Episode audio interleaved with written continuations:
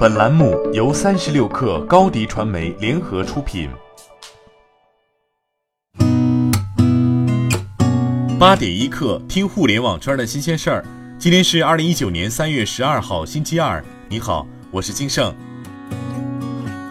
美团点评昨天发布了截至二零一八年十二月三十一号的第四季度财报，这也是美团上市以来交上的第一份全年业绩报告。报告显示，美团第四季度营收一百九十八亿元人民币，二零一八年全年实现营业收入六百五十二点三亿元人民币，较去年同期增长百分之九十二点三，全都高于市场预期。总交易金额达到五千一百五十六点四亿元，同比增长百分之四十四点三。受收购摩拜、发展出行等新业务持续投入的影响，美团二零一八年在排除优先股等特殊会计处理后，经调整的亏损净额为八十五点二亿元。根据中信证券预测，美团全年经调整亏损净额为九十六点七亿元，如此看来高于市场预期。Q 四亏损净额为十八点六亿元，与 Q 三的二十五亿元相比，也进一步收窄。针对媒体报道的摩拜将关闭所有国际业务的传闻，摩拜方面昨天回应称，目前我们正在寻求优化摩拜国际业务，在这个原则下，近期摩拜将关闭亚洲部分国家业务。此调整会涉及十余名当地员工，我们将会依照当地法律法规进行安置。同时，我们将继续评估其他国家和地区业务不符合运营效率目标的业务，将陆续关闭或通过战略合作优化运营。阿里在投资上也集齐了三通。昨天上午，申通快递在深交所发布公告称，阿里巴巴将投资四十六点六亿元入股申通快递控股股东公司。此次阿里再次入股申通快递，意味着其在投资策略上集齐了中通、圆通、申通，进一步完善了智能物流网络，距离全国二十四小时、全球七十二小时达的目标更进一步。携程回应大数据杀熟称，携程绝不存在任何大数据杀熟行为。在复盘中发现了二月二十六号发布的新版本中，在机票预订程序中存在 bug。发现这一问题后，携程已于三月十号晚上十一点紧急修复了 bug。目前，用户在预订机票过程中将不会再遇到这样的问题。贝壳找房会已做好上市准备。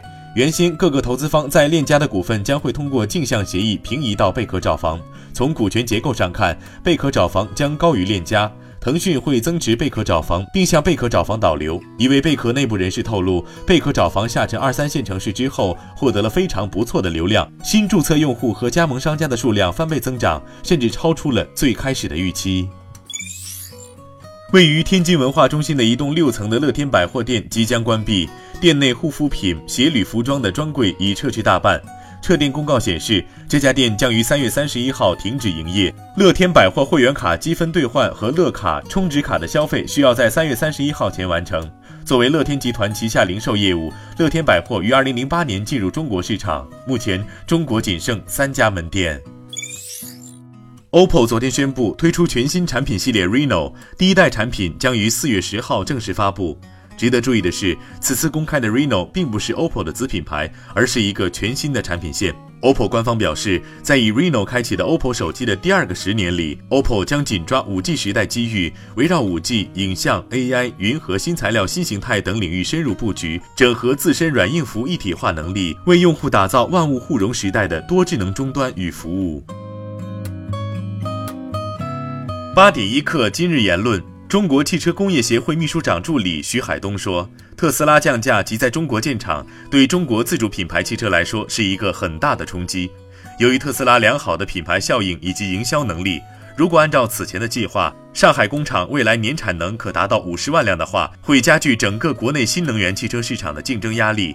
在这样的情况下，自主品牌应该采取应对措施，尽快的提升产品竞争力。”科技网站 CNET 报道，英特尔无人机部门总经理称，五年内绝对会出现飞行汽车，但可能还不会规模化。